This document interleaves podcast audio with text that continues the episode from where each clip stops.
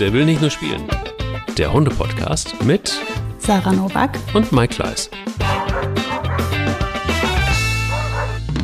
Das ist immer ganz lustig. Ähm, eigentlich müsste man den Podcast vorher schon aufnehmen, also im Vorgespräch, weil da passiert ja irgendwie manchmal auch äh, Sachen, die, die sind vielleicht auch gar nicht so, gar nicht so doof. Guten Morgen, Sarah. Wie, du hast ja gesagt, das ist bäh, hast du gesagt. Bei dir ist es bäh.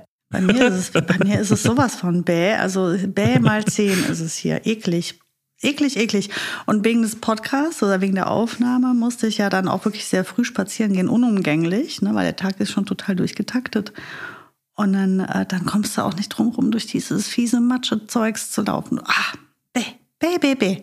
Weißt du, das ist das Wetter, wo dir nachher die Beine wehtun, weil dir dieser kalte Wind, Wind mit dem Regen so auf die Beine peitscht, die ganze Stunde, die du läufst. Ja. Und dann sind die nachher so ein bisschen wie betäubt. Kennst du das? Ich, ich kenne das total gut, na klar. Und dann denke ich mir, ich habe super viele Kolleginnen, die tragen Funktionshosen. Mhm. Ne, das sind so spezielle, ja, Arbeiterhosen oder so kann man die vielleicht nennen. Und dann bin ich dann wieder modisch irgendwie so voll. Da, da, ich, weil ich hüpf ja dann auch immer zwischendurch noch in die Schule oder in den Kindergarten, denke ich mir immer so, boah, dann siehst du mal aus wie der letzte Schlunz, dann mit dieser vermatschten Kleidung kannst du nicht machen. Dafür friere ich aber die ganze Zeit, wenn ich dann draußen mit den Hunden bin. Du, ich kann dir safe sagen, ich habe einfach mir so ein Ganzkörperkondom angeschafft und habe ähm, so, einen, so einen Schneeanzug. So, einen- so einen Schneeanzug wie früher wie die Kinder, weißt du? Das sieht aus, das ist orange. Alle meine Nachbarn lachen sich mal kaputt, Oh, bitte ein die- Foto, die- die- bitte ein Foto. weil die bitte. sehen mich, ja, gut, mach ich. Die sehen mich schon kilometerweit. Ah, guck mal. Der Klaas ist er. wieder unterwegs. Weil Da das ist ist so orange, das leuchtet kilometerweit, dieses Teil. Aber es ist, es war, es war das Einzige, was zu kriegen war. Finde heute mal an euch da draußen, wenn ihr, wenn ihr, wenn ihr einen Tipp habt, ne, schickt uns das bitte gerne. Oder mir das einfach. In- Also, wo findet man heute noch einen Schneeanzug für Männer? Versucht das mal so rauszukriegen. Das ist Wahnsinn. Total Echt Wahnsinn. jetzt? Ja, ich habe auch gedacht, irgendwie, ich bin, bin groß geworden mit Overalls zum Skifahren. Das ist allerdings auch schon ein bisschen her, muss man sagen. Da war auch noch Ballonsade in. Aber, ähm, aber das ist einfach nicht mehr so. Für Frauen gibt's das, das ist ja wie so, wie so oft. Frauen haben tausend Möglichkeiten, sich anzuziehen. Bei Männern ist es ein Hemd, eine Jeans und ein Sakko oder so. ähm, Aber wir sind gerade beide sehr frustriert, Mike, merkst du das? ja, voll desperate. voll, voll den Modefrust. Voll bedürftig. Ich bin bedürftig nach so einem Schneeanzug. Ich hätte mal gerne einen schönen schwarzen, einfach nur schwarz. Weil, weißt du, einfach nur schwarz, ist das zu anspruchsvoll in dieser Welt, in dieser verrückten? Natürlich nicht, aber finde das mal. Also wenn ihr da draußen irgendwo so einen sexy Schneeanzug findet, der schwarz ist einfach nur und cool aussieht, lasst es mich wissen. Ich würde auch gerne mal schön aussehen, wenn ich mit den Hunden rausgehe im Winter. Ja, und So. ich möchte bitte auch eine salonfähige Funktionshose. Du bitte. Also So. äh, schreibt uns gerne. So, jetzt haben wir, haben wir direkt mal den Ball wieder zurückgespielt zu anderen Menschen. So, mal. Wie war dein Hundemoment der Woche? Oh. Hm. Ja, ich muss das jetzt auflösen. Ich hatte ja letzte Woche erzählt, dass die Boogie einen Tierarztbesuch bevorstehen hatte. Es ging ja theoretisch eigentlich darum, dass jemand diesen Reizhusten hat, Ja. der gecheckt werden sollte. Und, ähm, und es sollte ein großes Blutbild gemacht werden. Zum einen natürlich wegen ihres Alters, zum, anders, zum anderen äh, wegen ihrer Narkosefähigkeit. Und ich wurde am Vorabend ähm, unseres Termins dann von der Tierärztin angerufen, die gesagt hat, nix Narkose. Leber sieht gar nicht gut aus. Leberwerte katastrophal. So richtig schlecht. Also teilweise um das Neunfache erhöht, was sie eigentlich sein dürften. Also richtig, richtig schlecht. Ähm, wie du dir denken kannst, in meinem Kopf direkt komplett Kino. Ja. Ähm, die ganzen Worst Case, äh, Google. Ich, ich hab, ich, ich sage ja mal bloß nie googeln. Was mache ich als erstes? Ich habe es gegoogelt. Ist ja klar. Ähm, ja, dann, dann ähm, am nächsten Tag trotzdem natürlich den Termin wahrgenommen. Nach einer im Übrigen schlaflosen Nacht. Ich habe überhaupt nicht geschlafen. Und dann, ähm, weil ich die ganze Zeit mir vorgestellt habe, was es alles sein könnte. Ich habe wirklich alles durchgespielt und dann überlegt, macht das Sinn, macht das keinen Sinn? Also richtig crazy Kram, als wenn ich das rausfinden kann nachts, ne? Mhm. Findest du immer bei Dr. Google ist immer ein super Ratgeber, endet immer mit Krebs. Ja, mit Google habe ich dann abgeschlossen recht schnell. Ich habe das dann in meinem Kopf mit mir selbst ausgemacht. Das war dann noch chaotischer. Ich hätte wahrscheinlich, also es war desolat. Und dann bin ich übermüdet zum Tierarzt. Ähm, Boogie völlig ähm, fertig mit den Nerven, ich fertig mit den Nerven. Ähm, dann bekam sie eine Sedation, weil Boogie ähm, absolut, äh, Tierarzt ist ja für Boogie die Hölle. Das ist ja der mutigste Hund der Welt, außer beim Tierarzt. Ähm, Dann bekam sie also diese Sedation und dann wurde ein Röntgenbild gemacht und da war erstmal so nichts zu sehen und dann kam der Ultraschall und dann stellte sich also heraus, die Milz ist vergrößert, das ist jetzt erstmal das nicht so dramatische und dann aber auf der Leber eine riesige Zyste, also sechs mal vier Zentimeter, echt groß. Ähm, und dann sagt die Tierärztin, ja, naja, aber ich, da fehlt die Gallenblase. Es fehlt die Gallenblase. Und wenn die Gallenblase nicht zu sehen ist und ich sie nicht finde, dann ist die, stellt sich die Frage, ob diese Zyste auf der Leber vielleicht auch die Gallenblase sein könnte. Wenn das aber dann die Gallenblase wäre, dann sähe die ganz schön schlecht aus. So, ähm, Riesen, wir haben unheimlich lange diskutiert und überlegt, was wir jetzt machen. Und dann hat sie gesagt, okay, wir können natürlich eine Zweitmeinung in einer großen Klinik holen, wo die bessere Ultraschallgerät haben. Oder wir behandeln jetzt mal erst an. Naja, und nachdem das mit Boogie so dramatisch immer ist beim Tierarzt und sie das so wahnsinnig fertig macht und stresst und die Sedation auch einfach, die hat sie echt schlecht weggesteckt. Nicht gut. Das hat lang gedauert, bis die wieder auf den Beinen war ähm, habe ich entschieden, dass ich erstmal den Rat der Ärzte annehme und wir behandeln jetzt vier Wochen bis in die erste Januarwoche mit Medikamenten und Futterumstellung und so. Und dann werden wir wieder Blut nehmen und wieder einen Schall machen und gucken, was ist passiert in diesen vier Wochen. Und wenn gar nichts passiert ist, ja, dann gehen wir in die Klinik und dann wird da ähm, auf größere Art und Weise diagnostiziert. Also am Ende weiß ich eigentlich nichts, um genau zu sein. Äh, ich weiß, da stimmt was nicht, aber ich weiß nicht, was nicht stimmt. Ich weiß, sie hat keinen Tumor. Das erleichtert mich sehr. Oder beziehungsweise ich denke, sie hat keinen Tumor. Auch die Tierärztin hat sich da, äh, natürlich hat die nicht gesagt, der Hund ist krebsfrei. Die hat aber gesagt, ich sehe nichts Auffälliges und das ist gut. Ähm, von daher waren wir da schon ein Stück weit erleichtert. Aber oh, die vier Wochen sind jetzt schon, ja, ich bin froh, wenn die rum sind, dass wir dann wissen, was, was los ist ähm, jetzt nehmen wir erst die Medikamente und das Futter und so und dann sehen wir mal. Ja, ist auch immer schön, ne? dass das dann irgendwie auch so ähm, schön über Weihnachten rüber hm, dann auch passiert. Ja, ne? Jetzt haben wir heute, heute den 20. Weihnachten steht vor der Tür, Bimmel, Bammel und, ähm, und dann hat man dann irgendwie sowas irgendwie im Kreuz. Wir drücken die Daumen. Die ganze Der will nicht nur spielen Community tut das. Das weiß ich ja auch schon. Seit bei Insta habt ihr das auch schon ausreichend getan. Ne? Danke dafür. Ähm, ja, und, und ich habe auch gesehen, das hat äh, Boogie wahnsinnig Stress gemacht, dieser Tierarztbesuch. Das ist ja wirklich Wahnsinn, dieses Stressgesicht. Das ist ja auch deshalb, bin ich auch drauf gekommen übrigens, auf das Thema Stress. Wie gehen wir eigentlich mit Stress um bei Hunden? Was können wir tun und was tust du dafür, was tue ich? Ähm, wir haben ja einige ähm, KandidatInnen. Gendert man eigentlich bei Hunden? Oh, auch ein Thema. Gendert man bei Hunden? Ähm, Tja, auf jeden Fall das haben wir, ist eine gute Frage. Ja, vielleicht sind die auch so, dass man sagt, also auf jeden Fall haben wir Kandidatinnen und Kandidaten, die Stress haben. Das ist das Thema heute. Und ähm, da bin ich drauf gekommen über dieses, über dieses eine Foto von dir. Aber ich kann dir sagen, dass ähm, mein Hundemoment der Woche gar nicht mit Stress zu tun hatte. Das ist schön. Also kurzzeitig. Kurzzeitig. Weil ich, weil ich irgendwie dachte so, hm, okay, was ist hier gebacken? Weil ich hatte dir dieses Video geschickt, erinnerst ja. dich?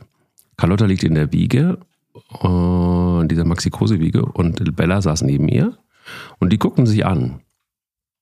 Und ich beobachtete das so. Ich saß natürlich direkt daneben. Aber es war so, dass ich dachte so, oh, okay. Bella hat sie aber auch wirklich lange fixiert, so, ne? Und das war irgendwie so, der Körper wurde etwas steifer und äh, äh Carlotta guckte sie an, Bella guckte Carlotta an und irgendwie haben sie miteinander kommuniziert. Und Bella wurde immer steifer und ich dachte so, hm, muss ich jetzt tatsächlich mal da rein oder nicht? Und dann gähnte Carlotta.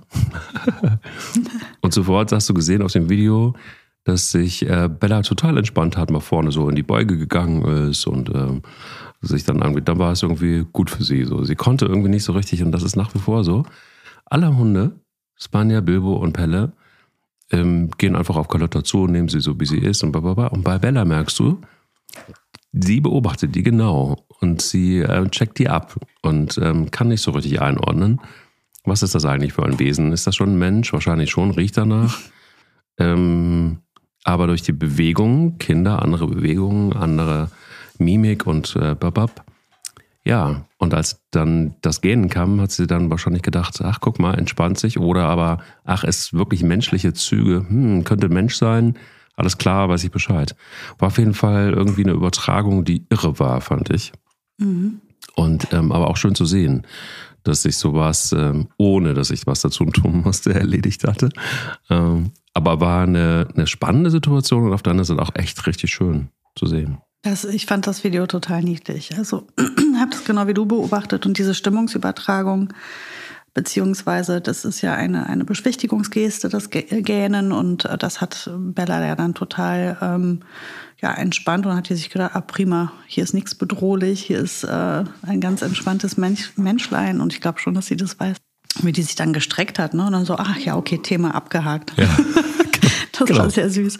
Ähm, ja das wäre eigentlich ein nettes Experiment für alle da draußen, ähm, mal bewusst zu beobachten, wie reagiert euer Hund, wenn ihr gähnt. Macht das mal. Mhm.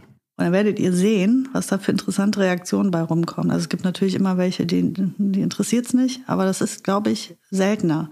Entweder die Hunde gähnen mit oder sie fangen an zu beschwichtigen oder sie fangen an, in die Ruhe zu gehen. Also es gibt so viele interessante Reaktionen. Also man kann ja so ein Gähnen auch so ein bisschen herauskitzeln aus sich. Also ich kann das abends sehr gut. Ich muss da gar nicht viel für tun. Stimmt, ich auch. Ja, perfekt. Im Moment sowieso. Und wenn man dann gerade in der Interaktion mit dem Hund ist und das tut, dann kommt da in der Regel auch eine Reaktion. Das ist äh, echt spannend. Probiert das doch mal aus. Mal gucken, ob das nachhaltig ist. Ah, nachhaltig. Da fällt mir, ah, da fällt mir was ein. Da fällt mir was ein. Warte, Moment. Ja, auch in dieser Folge ist Purina mit am Start und ähm, Purina ist ja eines der weltweit führenden Unternehmen für Hunde und Katzennahrung und ihr kennt die bestimmt. Purina durch starke Marken wie Felix, Gourmet, Beneful, Proplan und äh, Purina One. Was aber einige nicht wissen, ist, dass Purina sich über den Rand des Napfes hinaus engagiert äh, für Haustiere, die Menschen, die sie lieben und auch für die Umwelt. Und Purina stellt sich mit seinem Purina Engagement den Herausforderungen unserer Zeit und das ist wichtig, denn dazu gehört unter unausweichlich natürlich auch der Klimawandel. Riesenthema, beschäftigt uns alle. Purina ist sich seiner Verantwortung bewusst und setzt sich dafür ein, dass Mensch und Tier weiterhin auch glücklich zusammenleben können. Und das ist natürlich auch ein bisschen tricky. Darf natürlich auch nicht unterschätzt werden und das ist äh, nur auf einem gesunden Planeten möglich, weiß auch Purina. Und daher haben sie sich zum Ziel gesetzt, die Treibhausgasemissionen innerhalb der eigenen Wertschöpfungskette äh, bis 2030 50 Prozent zu reduzieren. Also ein hehres Ziel um gemeinsam mit äh, dem Motorkonzern bis äh, 2050 den Weg zur grünen Null mitzugestalten. Also krasses, krasses Ziel. Mhm. Und dabei ist das Engagement im Wesentlichen von den äh, planetarischen Grenzen beeinflusst, die in vielen Bereichen schon überlastet sind. Und die Aktivitäten, die Purina weltweit verfolgt, richten sich in das gesamte Ökosystem unseres Planeten. Großen Fokus legt Purina auf die Regeneration von Meeren und Böden und natürlich auch auf äh, eine abfallfreie Zukunft. Und für diese arbeitet Purina nicht nur europaweit daran, die Recyclinginfrastruktur mit Partnern und anderen Unternehmen aus der Branche zu verbessern, sondern auch die Verpackungen der eigenen Produkte recycelbar oder wiederverwendbar zu machen. Äh, dabei steht halt eben immer die Qualität und die Gesundheit der Haustiere im Vordergrund, weil die Verpackung ist natürlich ein äh, wesentlicher Bestandteil, um das sicherzustellen. Guckt euch das alles einfach mal an auf äh, folgenden Pages und zwar einmal purina.de slash unser-engagement slash Verpackungen-verbessern.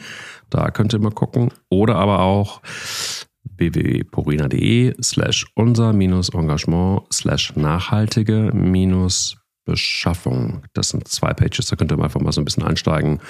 Bis 2050 auf dem Weg zur grünen Null für insgesamt ähm, ja, mehr und besseres vor allen Dingen Klima.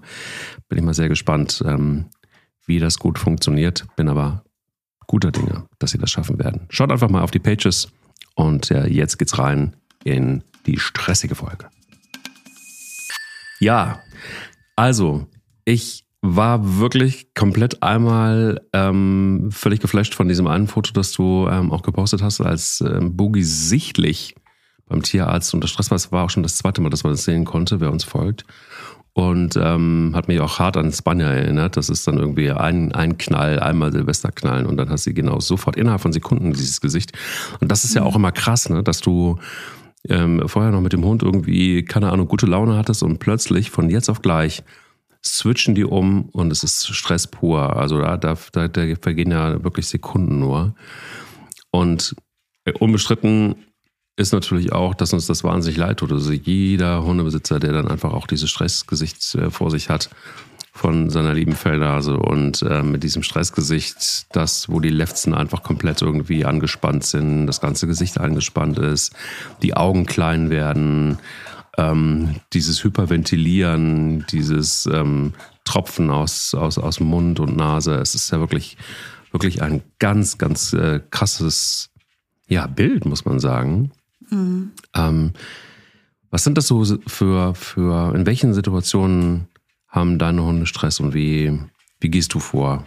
Was machst du? Was kannst du anbieten da draußen, um, um das ein wenig zu relativieren? Ja, es gibt natürlich ähm, viele Situationen, in denen Stress entsteht und dann ist es halt gut, man erkennt es und überlegt sich auch direkt, wie man ähm, darüber hinaus wachsen kann wenn das möglich ist. Es gibt halt eben Situationen, in denen kannst du nicht groß oder gut arbeiten. Es gibt Situationen, an denen kannst du gut arbeiten. Ähm, ja, das mit dem Tierarzt bei Boogie ist ein gutes Beispiel.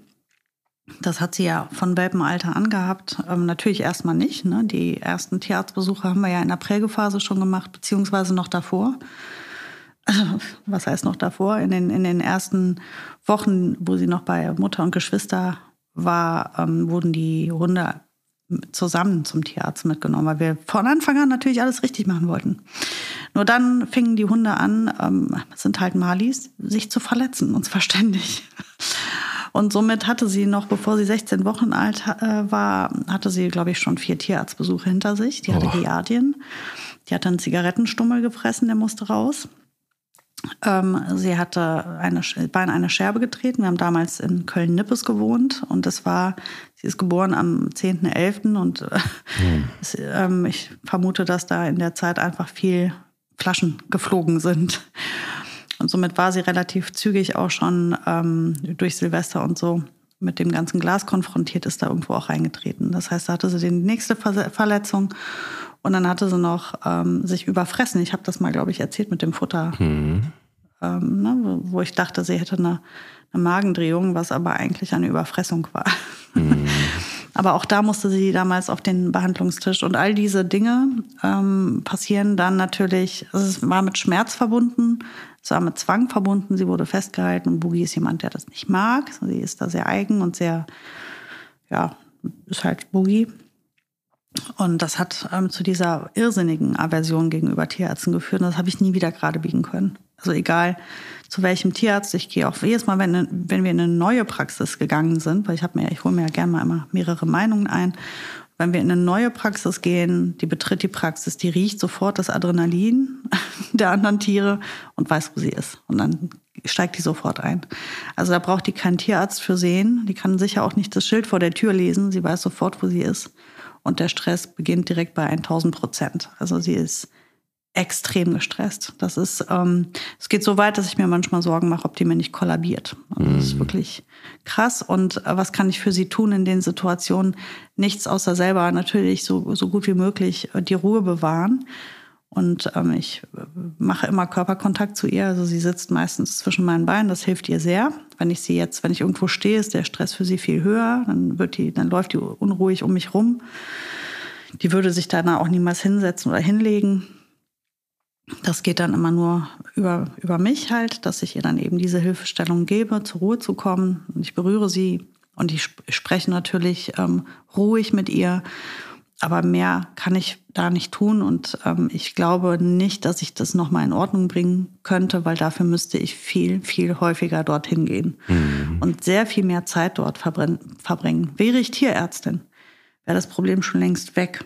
Dann hätte sie natürlich über die Wiederholungen gemerkt, dass das nicht relevant ist, dass das nicht schlimm ist, dass ihr in 99 von 100 Fällen auch nichts passiert. Nur sie hat gelernt, jedes Mal, wenn ich da hingehe, wird es unangenehm.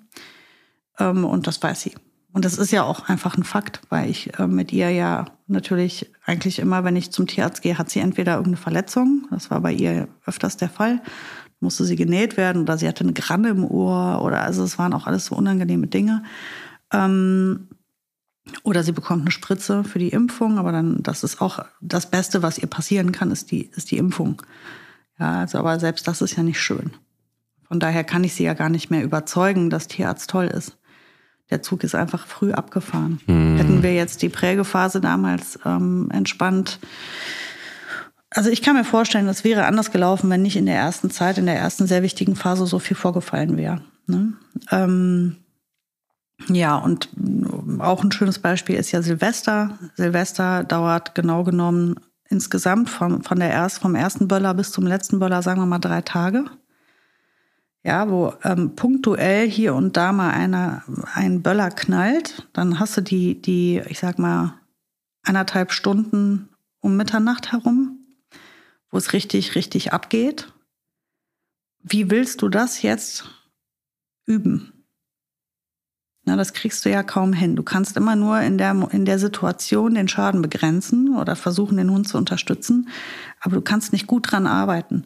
Äh, gut arbeiten kann man an Dingen, die halt über eine gewisse Zeit aufrechterhalten werden, wo man regelmäßig in die Situation gehen kann, um daran zu arbeiten und dann halt eben auch den Hund so lang in der Situation halten, bis er merkt, dass nichts passiert. Und das ist an Silvester einfach nicht möglich, weil es ist zu kurz. Ähm, wenn Silvester drei Wochen dauern würde, würden die Hunde nicht drei Wochen den Stress aufrechterhalten. Das können die schon physisch gar nicht. Da würde der, Mecha der, eigene Mechanismus an irgendeinem Punkt sagen, ich muss mich jetzt beruhigen, sonst kollabiere ich. Und dann wird das existenziell. Und dann halten die das auch nicht aufrecht. Das sieht man ja auch in diesen ganzen furchtbaren Situationen, in denen Hunde im Ausland in irgendwelchen Sheltern sind die ähm, haben ja nicht den ganzen Tag massiven Stress, sondern die sitzen eigentlich in irgendeiner Ecke zusammengekauert und versuchen, haben eine Strategie entwickelt, sich davon abzuschirmen. Aber die haben kein, die haben in dem Moment keinen Stress, die sind dann einfach schon längst in so einem, ja, die kapseln sich ab. Mhm. Ja, und ähm, das würde, also von daher, du kannst auf so eine kurze Zeit nichts arbeiten, weil der Stress einfach total aufrechterhalten wird. Du schaffst es nicht, ihn ähm, den, den Hund runterzufahren in dieser kurzen Zeit. Wenn das denn ein Problem ist. Es gibt natürlich Hunde, die haben keinen so massiven Stress. Dann kannst du das vielleicht mal üben. Ähm, auch wenn du zum Beispiel zum Schießverein gehst oder sowas. Also irgendwie dieses Knallen möglichst viel ähm, mit dem Hund zu trainieren. Aber bei einem Hund, bei dem das so massiv ist und das Problem ist, es kommt ja an Silvester kommen Dinge zusammen, die ganz klar für den Hund was anderes sind als jetzt der Schießverein. Ein schussfester Hund wird an Silvester natürlich weniger Probleme haben. Aber an Silvester riecht es in der ganzen Stadt grauenhaft für die Hunde. Die riechen ja diesen ganzen Kram, der da verpufft wird. Ähm, die Menschen verhalten sich eigenartig. Es kommt von oben. Es kommt irgendwo aus dem Himmel. Das ist auch etwas, was wirklich eigenartig ist. Ähm, das sind alles so Faktoren, die hast du ja im, Schützenverein nicht. Ne? Von daher, das ist auch selbst da. Also ich, es ist bestimmt nicht verkehrt, aber es wird bestimmt nicht dagegen wirken. Aber es ist nicht vergleichbar. Du kannst auch nicht sagen, ich setze jetzt den Hund einfach zwei Wochen in den Schützenverein, dann muss das doch funktionieren. Dann kann es trotzdem sein, dass dein Hund an Silvester sagt, nee, das ist hier was völlig anderes. Das eine hat mit dem anderen nämlich eigentlich nichts zu tun, außer die Lautstärke. Ja, wobei, das ist zum Beispiel genau das, was Spanja ein Stück weit geholfen hat, weil wir nicht allzu weit weg ähm, ein Militärübungsgebiet haben und da sind regelmäßig Manöver. Und es ist auch gleichzeitig ein Schießstand und ähm, ich habe es mir angewöhnt, sie damit zu konfrontieren und auch ähm, lustigerweise auch mal von der Leine abzulassen. Allerdings war das jetzt wirklich in der letzten Zeit relativ viele Manöver, relativ viel ähm, Schusswechsel und auch sehr laut und auch sehr nah dran. Und ähm, interessant war zu sehen, ich hatte das erstmal gar nicht so richtig auf dem Schirm, damit zu arbeiten, weil ich genauso wie du auch gedacht habe, naja, da kommen eben diese ganzen Faktoren dazu zusammen, wie eben Geruch und Schwefel und dieser ganze Wahnsinn, der, ähm, der da drumherum ist und einfach auch ähm, Licht zum Beispiel ja auch ne, in Verbindung mit, ähm, mit, mit Knallerei. Und ähm, habe aber dann festgestellt, dass ich, es war aber auch ein blöder Zufall, hatte sie von der Leine ab und es fing an zu knallen und das waren dann einfach auch so mal, das klingt jetzt dramatisch, aber es war wirklich so Maschinengewehrsalven, die dann irgendwie abgefeuert wurden. Und äh, in der Regel ist man ja dann weg. Und ähm, läuft aber auch, Gott sei Dank, wenn sie in der Nähe ist, dann auch immer wieder nach Hause. Und hier war es so, dass sie äh, dann irgendwann, nachdem sie das mehrfach erlebt hat, dann den Weg hochgelaufen ist und dann sitzen blieb, einfach gewartet hat, bis wir kamen. Also du konntest richtig merken, dass sie wohl in Verbindung bekommen hat und sie wird ja jetzt tatsächlich langsam taub, aber das hört sie tatsächlich, also definitiv immer noch, die, die, die Schießerei, äh, vor allem wenn sie so nah dran ist. Und das ist etwas, was bei ihr besser geworden ist und ich habe dann fortan auch gefragt, ob ich ab und zu mal da etwas näher vorbeigehen kann, weil normalerweise ist das ein bisschen abgeschirmt habe mir das okay geholt und jedes Mal tue ich es wieder. Und immer dann, wenn ich das mitkriege, konfrontiere ich es oder habe sie wirklich jetzt zwei Jahre lang konfrontiert damit. Und das ist richtig viel, viel besser geworden, dieses ganze Schussthema und auch Silvesterthema. Das hat sich massiv geändert und auch du siehst auch, das Stressgesicht ist nicht mehr so extrem. Und alleine die Tatsache, dass sie eben nicht ganz mehr nach Hause läuft, sondern auf dem Weg sitzen bleibt nach ein paar Metern und wartet, ist ja auch relativ klar erkennbar, dass sich da zum Positiven was geändert hat. Was allerdings ein Riesenproblem noch nach wie vor ist, ist das Gewitter. Sobald Gewitter, also die, gerade diese Kombination aus Licht und, und, und Knallerei, ist eben einfach Worst Case. Und da geht es mir genauso wie dir. Da hilft eigentlich nur Körpernähe. Mhm. Und das bedeutet auch in der Konsequenz, ja, äh, ich lieg, lieg dann auf ihrem Schlafplatz mit dir zusammen. Ne? So eine Nacht lang mal gemütlich, wenn es die ganze Nacht gewittert. Ich bin dann wirklich derjenige, der in ihrer Nähe ist und sie ähm, dann sie bleibt dann auch da liegen und äh, man merkt auch, dann fährt sie runter. Ne? Es ist dann nicht mehr so extrem. Ähm, es, es geht aber nicht ganz weg und ich habe auch alles schon versucht an Tropfen und an Tipps, die man so bekommt. Das war alles komplett für den Ofen ich weiß gar nicht, wie viel Geld ich da investiert habe in Tröpfchen und in keine Ahnung was. Ähm, das war in jedem Fall von, also im Fall von Spanja total egal, hat ihr überhaupt nicht geholfen. Mhm, bei uns auch nicht. Es ist in der Tat etwas besser geworden und die gesamte Situation, also Pelle, ähm, Stress vom, beim, beim, beim Alleine sein, ähm, ist nochmal ein anderes Thema, aber Fakt ist, dass ich festgestellt habe, dass in dem Moment, wo ich, und das war bei Spanja übrigens von Anfang an so, als ein zweiter Hund dazu kam, hat sich das ein Stück weit ähm, relativiert. Und es war Gott sei Dank nicht so, dass der Stress auf den anderen Hund, in dem Fall war es am Anfang war es Dante, ähm, dann Bilbo, hat sich nicht übertragen auf den anderen Hund, sondern ähm, die Ruhe des erst Maramano Mixes und dann Maramanus hat ihr geholfen. Es ist nicht mehr ganz so extrem gewesen. Aber ähm, jetzt kann man natürlich den Leuten da draußen nicht sagen, ja, schafft euch einfach einen Marihuano an und einen zweiten Hund an, dann wird das alles gut. Das, äh, so, da hilft nur ein zweiter Hund. Da hilft nur ein zweiter Hund. Es tut uns leid, die Folge setzt zu Ende. Kommt mal klar, kauft euch einen. So, oder? bringt, kauft euch einen zweiten Hund. Genau. Wenn ihr Pech habt, habt ihr noch so einen, dann müsst ihr halt einen dritten kaufen. Müsst ihr einen dritten holen. Ganz, ganz klar. Wenn es ganz doof läuft, sind es vier, wie bei mir. Also. Und ein Kater on top. Mhm. Frecher. Nein. Ja, aber weil, wie du sagst, das ist Stimmungsübertragung, Schutz geben, das hilft natürlich total. Umso souveräner das Umfeld und entspannter das Umfeld, das hilft den Hunden total. Da, da, das ist ganz klar. Äh, diese Gewittersituation kenne ich von Boogie auch. Ähm, die, die, hat mit, mit Silvester auch ein Thema, äh, mit, äh, Mensch, mit Gewittern auch ein Thema, aber erst seit sie mit Silvester ein Thema hat, das ist interessant, hatte sie nie. Dann war ja diese Aktion mit der Rakete im Garten Seitdem sie hat sie ja auch Angst vor Silvester und aber auch vor Gewitter. Also das hat, hat sie tatsächlich seitdem erst. Und bei Gewittern hilft, ist das natürlich eine entspannte Sache, weil ich liege im Bett, die Decke wird hochgehoben, der Hund kringelt sich zwischen meine Beine und damit ist gut. Mhm. Dann ist sie da in ihrer sicheren Höhle. Ähm, Körperkontakt 100 Prozent, mehr geht nicht und das, das äh, hilft ihr sehr.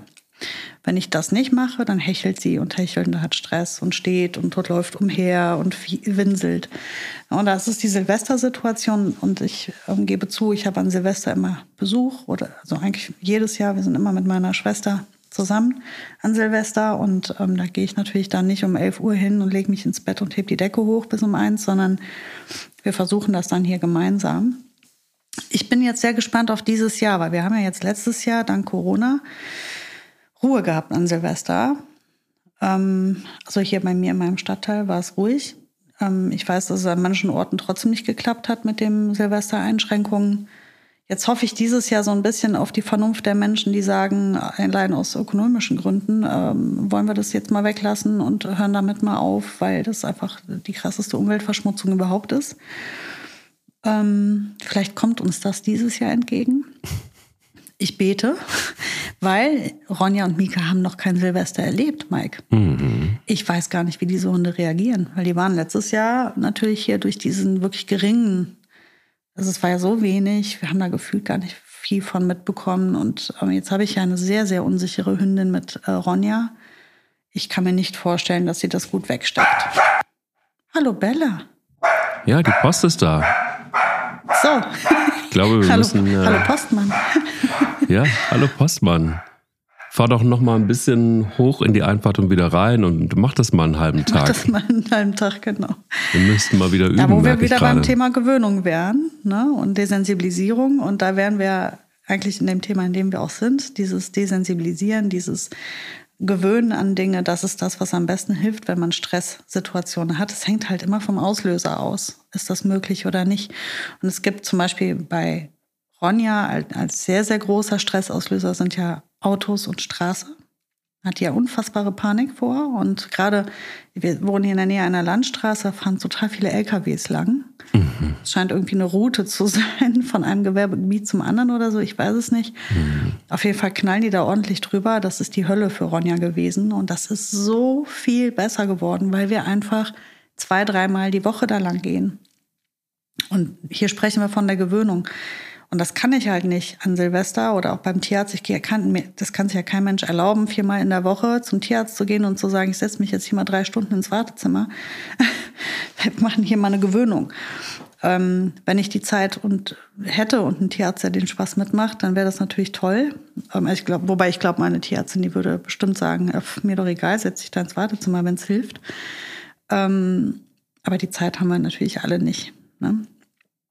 Und aber das sind so Dinge, die muss man eigentlich, wenn man merkt, ein Hund hat einen, einen, gewissen Stress mit etwas, ist das Beste, was du tun kannst, möglichst viel in diese Situation zu gehen, deinen Hund zu unterstützen mit deiner souveränen Art, den Hund äh, zu führen, ihn dann auch einfach äh, rauszuholen, nicht statisch werden. Also es ist natürlich diese, diese Straßensituation ist optimal, weil wir sind in Bewegung. Ähm, das hilft Ronja total. Wir fahren da auch oft mit dem Fahrrad lang. Dann ist sie noch sehr viel entspannter, als wenn wir zu Fuß unterwegs sind. Ähm, und das ist schon unglaublich in dem Jahr, was die da weg ist. Letztendlich, lass uns über das Autofahren sprechen. Ist dasselbe. Wiederholung, Wiederholung, Wiederholung, Wiederholung, Wiederholung. Ja, und nicht, und nicht nachgeben. Das ist eben so das Ding. Ne? Also auch, auch dieses, ähm, ja, Hunde haben halt einfach tatsächlich wohl kein Mitleid, auch mit, miteinander nicht. Und, und, und wir als menschgetriebene Spezies, äh, emotional getriebene, vor allen Dingen emotional getriebene Spezies, ähm, da schaltet sich so dieses, dieses ähm, Mitleid auch oft ein. Aber das ist eben, merke ich, auch genau das Gift, dass das dann eher nicht verstärkt unbedingt, aber dass es auch nicht besser macht. Und ähm, ich weiß nicht, wie oft ich Hunde in ihre stressigsten Situationen wieder zurückgeführt habe. Und, und das, du erinnerst dich an Kara, die ging ja überhaupt mhm. nicht an der Straße. Ich habe die dreifach gesichert am Anfang, das werde ich nie vergessen, mhm. weil sie sich teilweise aus allem Möglichen rausgetüdelt hat, irgendwie was ging. Und ähm, das ist ja dann auch das Gefährliche. Also es war wirklich ein tägliches Üben an Straßen entlang, bis wir endlich auf dem Acker waren. Und wo, wo, du dann auch gesehen hast, dann konnte sich dieser Hund eigentlich auch nur richtig entspannen, wenn er dann irgendwie freilaufen konnte und ähm, nicht an dieser Leine war. Die Leine war dann irgendwie auch nochmal ein zusätzlicher Verstärker der Angst, weil sie nicht weg konnte. Und das hat mir so leid getan und vor allen Dingen wie ein, ein stolzer, hübscher, selbst, eigentlich selbstbewusster Hund ähm, komplett in sich zusammensackte und komplett diese geduckte Haltung, in geduckte Haltung über den Asphalt am Anfang schlich. Ähm, boah, das war wirklich schwer auszuhalten. Aber es war wirklich dann über einen langen, langen Zeitraum und dann logischerweise über ein tägliches Training wurde es dann tatsächlich besser. Ich glaube, das ist ähm, ein, ein, ein, immer wieder ein kernendes Thema, aber ähm, ich glaube, den, den größten Fehler, den ich auch manchmal immer wieder gemacht habe, ich musste mich da auch mal wieder disziplinieren, ist Hunde dann auch wieder, macht man natürlich nicht gerne, dann in diese Situation zu versetzen. Und auch mhm. in diese, in diese Auto, in alle Stresssituationen, ob das Autofahren ist, ob das diese Knallerei ist, ob das Tierarzt ist. Ähm, ich weiß, es gab auch ähm, bei, bei, wo war das? Bei Dante war das Thema, dass er, wenn so große Werbepappaufsteller irgendwie so, das war so sein Ding. Das fand er überhaupt nicht geil. Da war, war wirklich, ähm, das war Stress pur, da ist er auch nicht drum rumgegangen. Also das war, und teilweise, wenn, wenn so Werbeaufsteller irgendwie in Städten ähm, begegnen die re regelmäßig und das war jedes Mal und du vergisst es dann wieder und dann ist da so ein Ding mhm. und du sieht es von Weitem und, und plötzlich äh, geht der Stress los und du, also so, so Dinge, wo du überhaupt nicht dran denken würdest. Also so, mhm. weiß ich nicht, Tierarzt ist ja und, und Autofahren, das ist ja irgendwie noch so Standardprogramm, aber es gibt ja teilweise so Stresssituationen, wo du im Leben nicht drauf kommst, dass das Stress auslösen könnte und ähm, ja, und dann brauchst du halt auch immer Leute, die mitmachen. Ich weiß, ich kann mich einmal erinnern, ich hatte eine, äh, genau, meine erste Neufundländerhündin hatte Panik. Totale Panik bei, beim Tierarzt. Und sie war aber so verfressen, dass sie sich über Leckerlis ganz gut ablenken ließ. Und ich habe ihr dann immer, bevor sie reingegangen ist zum Tierarzt, schon mal irgendwie so ein Leckerli gegeben und dann ähm, hat sie sich so durchgefressen quasi. Ähm, und du, dann habe ich ähm, irgendwann mal so ein, so ein Lamm getrocknetes Lammzeugs irgendwie ihr gegeben. Und bis sie drin war, dann auf dem Tisch. Was sagt der Tierarzt? Guckt sich das Ding an und sagt, was soll das denn? Und nimmt das so aus dem Mund raus und schmeißt es weg. Okay, cool. Und dann habe ich gesagt, ja, nee, danke, danke dafür. Vielleicht drehen wir erstmal, bevor äh, sie handgreiflich werden. Vielleicht einfach nur mal kurz fragen, warum ist das eigentlich so? Ähm, also du brauchst auch immer Leute, die mitmachen bei sowas. Wobei ich leider die Erfahrung gemacht habe beim Tierarzt, wenn die Angst so richtig, richtig tief sitzt, ähm, dann gehört ja Essen auch, also dann können die ja nicht essen. Wenn die richtig Angst haben, können die ja nicht essen. Also Boogie nimmt nichts. Da könntest du deren Hähnchen hinhalten. Die würde nichts mehr, nichts mhm. nehmen. Und das ist der mit Abstand verfressenste Hund, den ich kenne. Die frisst sogar ihre Tabletten. du kennst ja, Pelle also nicht, noch nicht richtig. Diese, diese, diese Lebertabletten, die ich ihr jetzt geben muss, die muss jetzt fünf Tabletten jeden Tag nehmen. Achtung, das liegt an der Dosierung. Ne? Nicht fünf verschiedene Präparate, es sind zwei verschiedene Präparate, weil die aufgrund ihres Gewichts so kalkuliert sind. Nicht erschrecken. Und die werfe ich einfach mit dem Futter in den Napf. Die frisst es einfach mit. Die frisst wirklich einfach alles und die ist so verfressen, da kannst du alles reintun. Beim Tierarzt nimmt die nichts mehr. Die, die würde, und auch an Silvester kannst du der kein Fleisch mehr geben, gar nichts. Die, die, schaltet sich ab. Die Angst sitzt so tief, da kann ich mit Futter nichts mehr machen, da kann ich nur noch mit, mit Körpernähe arbeiten und so weiter. Ne? Und deswegen ist das halt so schwierig. Das sind so Situationen, da machen sie es einem noch schwerer. Wenn die nicht so ganz, ganz, ganz krass tief drin hängen, dann nehmen sie immerhin noch Futter. Zum Beispiel jetzt die Sache mit dem Pappaufsteller habe ich auch als erstes direkt gedacht, ah, ich kannte ja Dante nun auch gut. Ich sehe mich dann schon, wie ich dann um diesen Pappaufsteller rumtanze mit Leberwurst und, genau. und, und ihn daran führe und immer näher, bis dann die Leberwurst quasi auf dem Ding abgeschmiert ist und es ablecken muss und es bewegt sich dann. Also das ist so eine klassische Desensibilisierung. Ähm, dafür muss der Hund halt einfach zumindest das Futter mal nehmen. Ähm, das klappt ja in, in den meisten Fällen, weil es in der Regel einfach nur eine sehr starke Furcht ist und eine Unsicherheit. Aber wenn es richtig knackige Angst ist, nehmen die halt leider nichts mehr. Ne? Also selbst eine Boogie nicht, wo ich wirklich, wo ich wirklich gedacht habe, die würde ja noch auf dem Sterbebett, würde die ja noch essen. Aber nicht beim Tierarzt und nicht an Silvester. Wahnsinn. Ja, ja, das sitzt ganz, ganz tief. Also, ich meine, du hast ja die, die Aufnahmen gesehen bei Instagram. Ähm, das, die zittert am ganzen Körper. Die, der, das Gesicht ist verändert. Ähm, ja. Der ganze, ihr ganzer Organismus ähm, ist auf, auf Kriegsmodus, auf ähm, Überleben gestellt. Also für sie sind das Todesängste, die sie da hat. Und das ist auch der Grund, warum ich mir dann denke, jetzt gerade was die Diagnostik angeht, ähm, ich übertreibe das jetzt nicht. Ne, ich versuche da jetzt ein bisschen ruhig dran zu gehen. Sie hat kein, äh, kein, kein akutes Leiden, wo ich sage, da können wir jetzt nicht noch mit Zeit spielen, sondern wir wissen ja, es ist einfach, die vier Wochen haben wir jetzt. Ich brauche die jetzt nicht morgen wieder in die nächste Klinik schleifen. Da, ähm, da muss man ja dann so ein bisschen auch immer gucken, mit wem hat man es hier zu tun. Das hätte ich mit der Frieda machen können. Die Frieda hat sich, das war der egal. Die, mhm. die fand Tierarzt nicht cool, aber ja, die hat das immer alles schön mitgemacht. Alle anderen Hunde bisher auch. Und bei Boogie denke ich mir, also wenn ich das vermeiden kann, dann tue ich das auch. Interessant. Ich bin nie eigentlich auf den Grund gekommen. Also. Bei, bei was? Ja, bei, bei sämtlichen Stresssituationen. Bei, ähm, also die Mehrzahl meiner Hunde hatte ja nie Stress.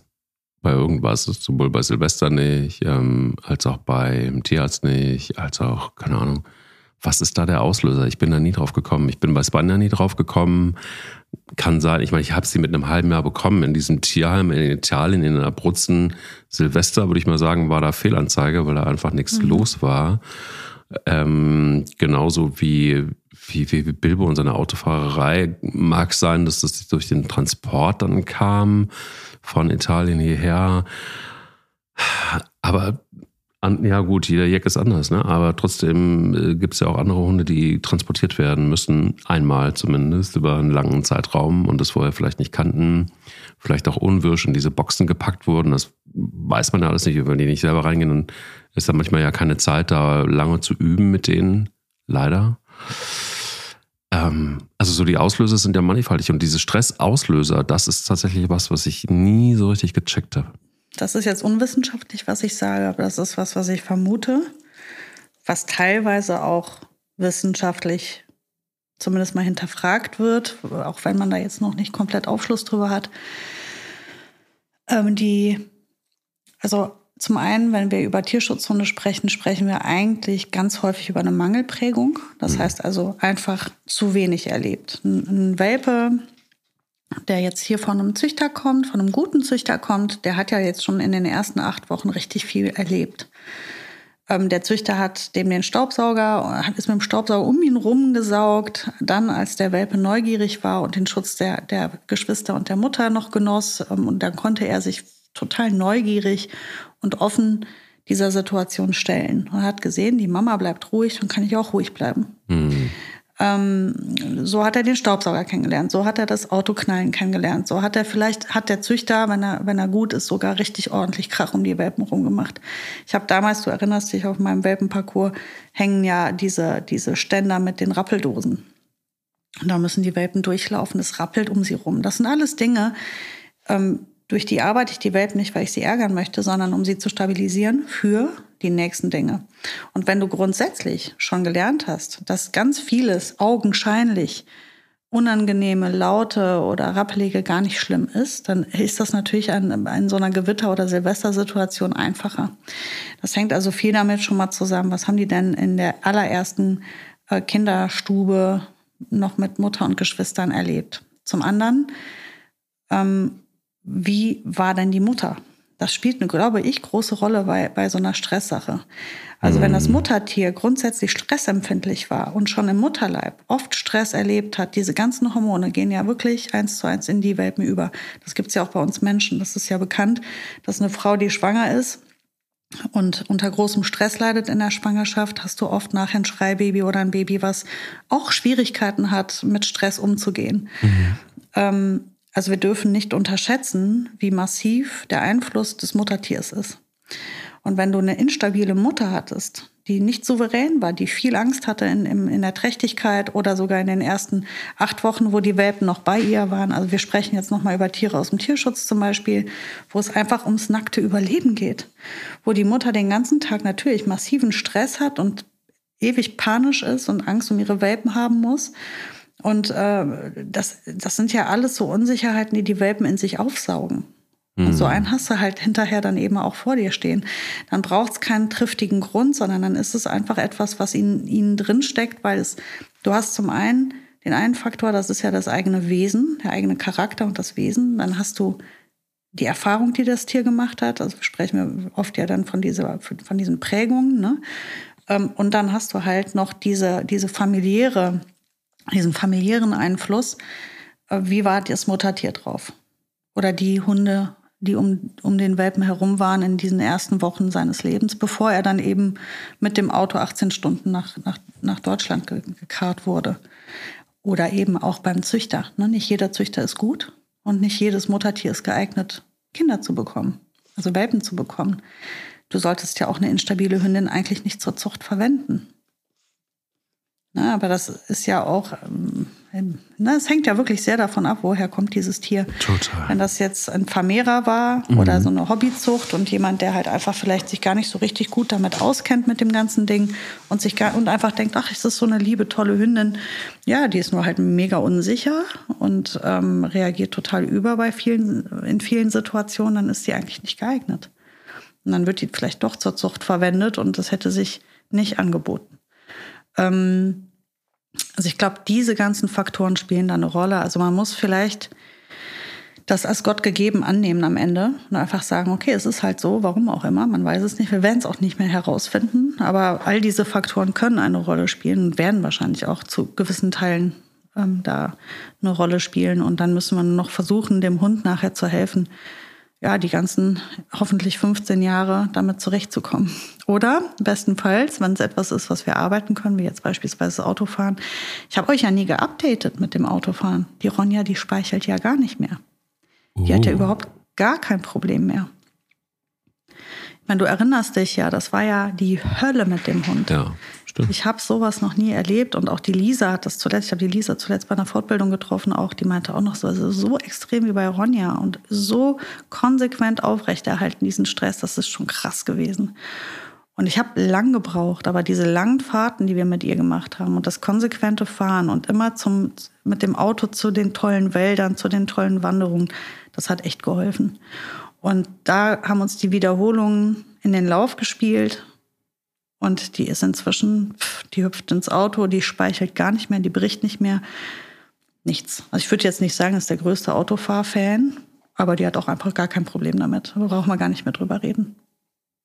Ja. Krass, oder? Ja, ja, na, ja, gut, aber das ist ja das tatsächlich was, was ich auch bei, bei Bilbo ja genauso erlebt habe. Also I- Übung ist tatsächlich mit das äh, beste Mittel am Ende des Tages. Also ich habe manchmal den Eindruck, es mag jetzt also nicht falsch verstehen, aber ich habe manchmal den Eindruck, dass diese ganzen Tröpfchen und äh, Mittelchen und so weiter wirklich ein riesen Marketing-Quatsch ist, ähm, einfach nur um unsere Faulheit so ein bisschen auch äh, zu unterstützen. Wem es hilft, äh, seid glücklich und nehmt es und, und ballert es ihnen rein, dass, solange es nicht schädlich ist. Aber ganz ehrlich, äh, es ist tatsächlich eine Ablenkung von dem, was wir am Ende zu tun haben. Bin ich fest von überzeugt, nämlich die Übung zu leisten. Und, und, und das ist eigentlich das Zaubermittel ist Übung und sie damit zu konfrontieren und immer wieder mit reinzugehen. Und das ist schwierig und das ist zeitaufwendig. Am Ende des Tages, für mich zumindest, ist es klar, das ist die Verantwortung, die ich am Ende zu tragen habe, ähm, wenn, ich, wenn ich mir Hunde anschaffe oder einen Hund anschaffe, weil es natürlich klar ist, dass jeder Hund nicht nur anders ist, sondern auch anders reagiert. Und wenn es dann um Stress geht und wenn es um Angst geht, dann ist es halt eben genauso intensiv wie Freude. Und das liegt sehr nah beieinander. Und für beides sind wir da. Für, bei Freude fällt es uns nicht so schwer, weil das, da haben wir nicht viel zu tun. Aber ähm, es ist ja eine genauso starke Emotion. Warum sollen wir uns darum nicht kümmern? Und das ist schwer und das ist halt einfach auch manchmal leichter hergesagt, weil auch für viele von uns auch schwer zu leisten. Aber sowas kann eben einfach auch auf uns zukommen. Und gerade dann, wenn man wir sind ja immer wieder dabei, wenn man Hunde aus dem Tierschutz hat, dann weißt du nicht, was du da kriegst. Da, da kannst du tausend Fotos und Videos haben, wenn der Hund bei dir ist oder bis er bei dir ist. Bis dahin kann noch einiges passieren. Wenn er bei dir ist, hat er vielleicht Begebenheiten, auf die er nicht eingestellt war. Dann ist das ein anderer Hund als den, den du auf den Fotos und auf den Videos gesehen hast. Also das kann alles passieren und ich glaube einfach, ja, ähm, guck mal mit der Autofahrerei. Ich weiß nicht, wie viele Sabbern da, wie viele Handtücher, Decken und was auch immer ich waschen musste, weil Bilbo mit seiner Größe, der setzt so ein Auto einfach auch mal unter Wasser. So, da kannst du mit Gummistiefeln durchlaufen, im Zweifel so viel wie der Sabbat. Und das ist, ja, mittlerweile ist das, ähm, hat sich das re- reduziert auf kein Handtuch mehr, da reicht eine normale Decke und das, äh, die, mit der, ich kann ihn auch drei, viermal im Auto mitfahren. Wir sind noch nicht, wir sind noch nicht da, dass er es richtig geil findet. Was richtig geil Ja. ist, ist, wenn das Auto steht und wir auch mal aus dem Auto rausgehen, dass alle Hunde einfach pennen und friedlich sind und kein Theater machen. Ähm, wenn das Auto fährt, sieht es anders aus. Ja gut, es ist ja so, diese äh, angstlösenden Mittel, die können ja unterstützend helfen. Ne? Das ist je nachdem, falls das überhaupt anschlägt. Also bei uns hat es ja nicht funktioniert. Hm, wir auch nicht. Aber ähm, ich habe schon von Menschen gehört, die da Gutes erfahren haben. Dann ist das eine super Sache. Parallel muss man halt das Training trotzdem machen. also ums Training kommst du nicht rum. Diese angstlösenden Mittel, Mittel sind halt äh, vielleicht zur Unterstützung ein Versuch wert. Aber man kriegt es auf jeden Fall irgendwie über Wiederholungen und so weiter dann auch hin. Ähm, wichtig ist, am Ball zu bleiben. Mhm. Wenn ich jetzt an Ronja denke, mh, hm, wie lange das gedauert hat, also ich würde mal sagen, sowas wie, wie sieben, acht Monate hat es gedauert, bis ich wirklich sagen konnte, das ist jetzt wirklich sagenhaft besser. Mhm.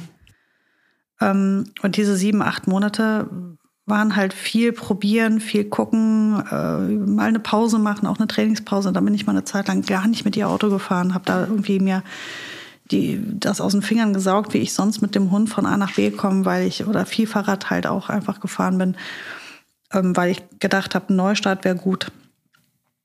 Ähm, also man, man muss halt dranbleiben und nicht aufgeben. Und vor allem nicht zu schnell aufgeben, wenn eine Sache nicht gleich funktioniert. Ich glaube, das ist auch wichtig, dass man da ähm, allem auch immer so ein bisschen eine Chance gibt, allen Methoden, dass sie mal anschlagen. Das ist ja wie bei, bei der Erziehung. Oft wird zu schnell ja an, quasi ähm, aufgegeben. Also ich glaube, dass, ähm, das ist wichtig, dass man da auch mal standhaft bleibt über eine gewisse Zeit, bevor man die nächsten, den nächsten Versuch macht, wieder was Neues auszuprobieren. Da ja Weihnachten vor der Tür steht, genauer gesagt nur wenige Tage noch, und das für viele, viele, viele, viele, viele, viele ein riesen Stressfaktor ist, lasst euch nicht stressen. Hört euch nochmal so eine Stressfolge an mit den Hunden und ähm, nein, habt es vor allen Dingen gut. Es war auf jeden Fall eine gar nicht stressige Folge, sondern äh, sehr viel Information rund um das Thema Stress. Hoffentlich habt ihr was mitnehmen können und hoffentlich ähm, ja, seid ihr nicht zu äh, frustriert, wenn man am Ende zum Thema kommt, Übung, Übung, Übung, äh, Nähe, Nähe, Nähe und äh, weniger Tropfen, mehr Übung. Aber, aber es ist auch wie beim, wie beim Weihnachtsbaum aufstellen. Üben, üben, üben, üben und dann äh, funktioniert das auch manchmal.